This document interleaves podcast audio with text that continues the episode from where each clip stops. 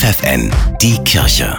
Regional. Für die Region Hamburg mit Bernhard Tubbs. 500 Hilfspakete für Familien aus der Ukraine haben das Erzbistum Hamburg und die Caritas im Norden jetzt auf den Weg gebracht. Bereits im Juli waren 1000 solcher Hilfspakete in die Ukraine gebracht worden.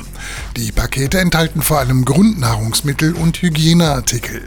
Sie sind von Einzelpersonen, Familien und Gruppen auch aus Hamburg gepackt worden. Die Hamburger Caritas hat ihr Angebot für Obdachlose gebündelt und neu geschaffen.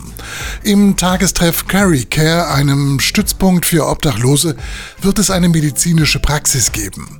Außerdem bietet die Caritas hier eine Sozialberatung, freut sich Mitarbeiter Benedikt Bieberstein. Und ich glaube, alles zusammen so ist halt eine Kombination, die es so in Hamburg, glaube ich, nicht so oft gibt. Und das ist, glaube ich, schön. Zu dieser Kombination gehören noch erstmals PC-Arbeitsplätze für Menschen, die auf der Straße leben, sagt die Leiterin des Treffpunkts Clara Hirt.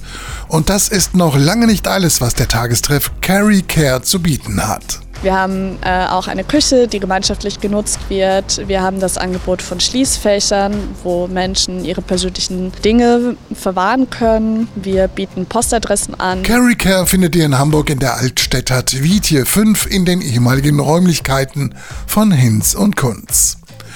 Die katholische Grundschule Hochallee in Hamburg freut sich über eine neue Lehrerin. Es ist Natalia Podocek. Ende März flüchtete die ausgebildete Englischlehrerin aus der Westukraine vor Putins Bomben und Raketen. Jetzt unterrichtet sie an der Hamburger Schule.